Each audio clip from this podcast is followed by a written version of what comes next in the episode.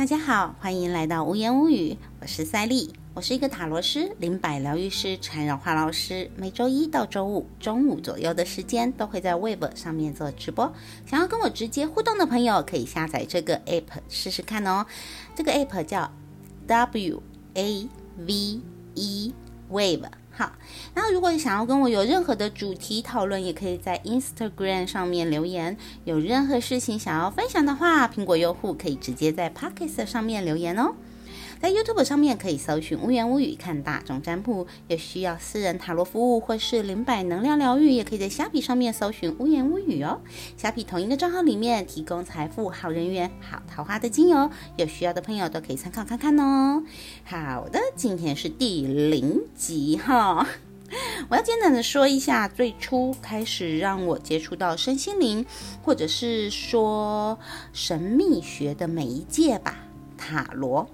塔罗对于不熟悉的朋友来说，应该就是一个听说过的占卜工具哈，就像是易经卜卦的湿草，或者是像钱币和龟壳。有有人听说过说塔罗有不少的禁忌，也听说过塔罗好像很神秘哈。相信的人呢会觉得哇，塔罗真是神准无比呀。那不相信的人呢就会觉得。这些都是江湖术士蛊惑人心的一派胡言哈。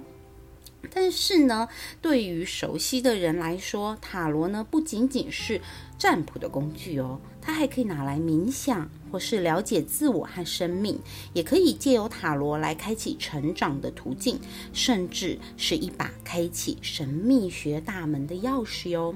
说真的，其实我并没有打算要告诉大家说，哦，塔罗没有神秘感哈，我并没有去，我并没有打算要破除那个神秘感了，因为其实我也说不出它是属于现在我们科学的哪一个范畴。它有些部分就是连现今的科学也没有办法解释的非常完全，但是我也真心觉得它其实并没有那么神秘哦。因为其实每个人只要真心的愿意拿起牌来研究，拿本就是你去选一本书来研读的话，大部分其实都是可以轻松上手的。当然，这是需要努力的部分喽。接下来呢，我要来说一下塔罗神秘的起源哈。以下的内容呢，很大的部分是来自于《七十八度的智慧》这一本书哈。这本书是由商周出版的，有兴趣的朋友呢，可以买来看一看。这一本书非常值得细细品味哈，收藏起来的一本好书。不过，这是对于神秘学和对塔罗有兴趣的乌友们而言呐哈。一般的乌友呢，可以不用一开始就选读这么有挑战性的书籍哈。因为这一本书实在太厚了。它是一个非常，而且它里面牵扯到很多的神秘学，像卡巴拉的东西，所以呢，我会建议，就是如果是一般的乌友，不需要一开始就买这本书来教习自己的塔罗梦哦，哈。好，我们的塔罗的部分呢，大概在十五世纪中，哈，听说是在一四二零年到一四七零年代中间，有一名叫做班波的意大利宫廷画家，为米兰的威斯康提家族绘制。了一副牌吼，然后这些纸牌呢，它没有个别的名称，也没有编号，它们构成了一种叫纸牌游戏，叫做塔罗棋。四副各有十四张的牌组，外加二十二张描绘着不同景象的大牌，这也就是最早有实际留下画面、有留实际留下记录的塔罗牌哈，所以也有人称它为十足塔罗牌。如果对这这副牌有兴趣的乌友吼，其实可以直接 Google 威斯康提塔罗牌，因为你可以在很多的卖场看到它的存在，就你可以买得到哈。然后这一副牌的真品原型真品呢，目前呢只剩下三套是比较完整的收藏哈。然后在流传的期间，基本上呢有恶魔塔、宝剑三和钱币骑士这四张牌就。有缺失就不见了哈。那如果在这里听不懂我说的这四张牌也没关系，我们慢慢来。以后我们其实会谈到每一张牌，到时候你就会知道他们缺少的这四张牌是哪四张哈。所以呢，我们现在看到的威斯康提塔罗牌当中呢，我刚刚说的那四张牌其实是后面的人去帮忙填补的。所以你买的，呃，如果是不同家的塔罗牌，你会发现，哎，怎么好像这四张牌的，嗯，形象或概念好像有点不一样？这是因为是不同的人去填补上去的哦，哈。然后大多数现在的塔罗牌呢，其实就已经跟十五世纪的牌差不多了哈。就十五世纪，其实那时候出来的牌，一直到现在，就是演演化到现在，其实都差不多，没有太大的差别了哈。都有七十八张牌，其中二十二张大牌，通称为大阿尔克纳或大阿尔卡纳哈，克纳卡纳都是一样的哈，只是翻译的问题。剩下的五十六张牌呢，又分为四个牌组：权杖、圣杯。宝剑、钱币，那这四个牌组里面呢，每组又有十四张牌，组成了五十六张牌。哈，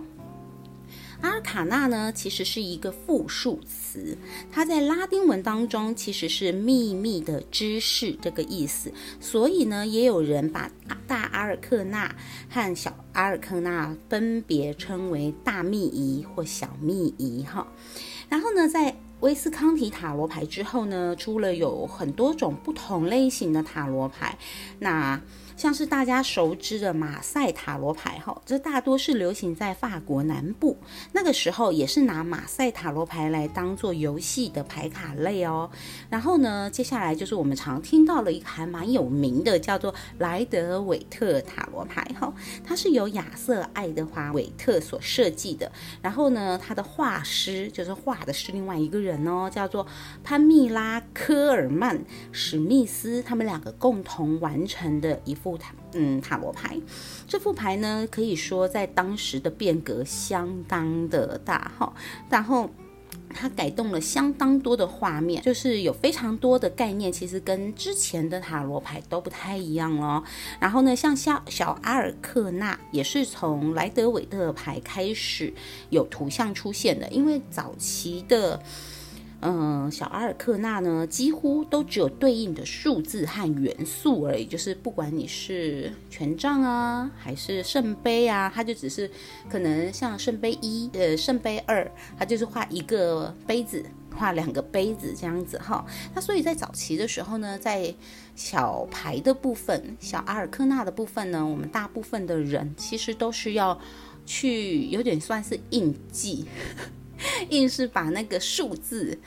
的概念记下来，然后再去跟它的元素的想法结合在一起哈，所以有很多的东西其实是把它，你只能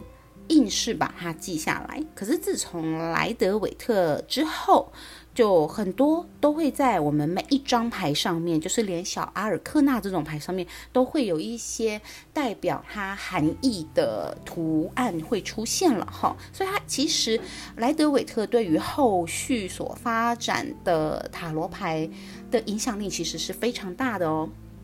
然后。像我刚刚讲的，韦特先生呢，是十九世纪末英国著名的神秘学团体黄金黎明协会的会员哈。然后说到黄金黎明协会哈，这个会员哈，不得不一定要提起另外一个有名的塔罗牌，叫做托特塔罗牌，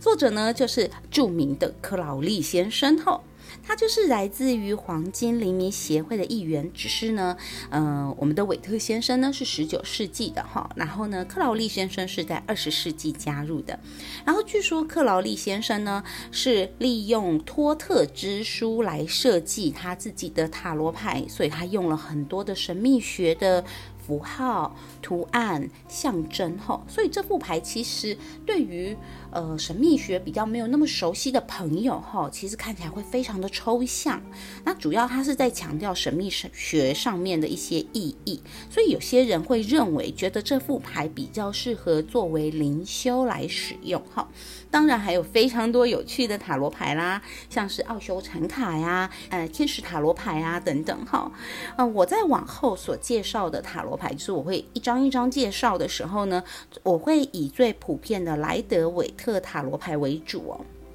其实并没有说哪一副牌是比较好，或是比较不好，哪一副哪一副牌比较是对的，哪一副牌比较是错的哈。其实它都是圆形的一种延伸而已，所以并没有好不好、对还是错的一个概念哦哈。我主要选择莱德韦特呢，主要是因为画面很直观哈，然后对于没有神秘学基础的朋友观。光是看图片，其实也会有一些感受，也是大概可以理解这张牌它是想表达什么意思哈。所以呢，我才会选择莱德韦特塔罗牌哦。哎，今天这一集就先这样吧。我今天螺丝吃的有点重，我希望我下次可以更顺畅一点哈。我们就下一集再见喽，拜拜。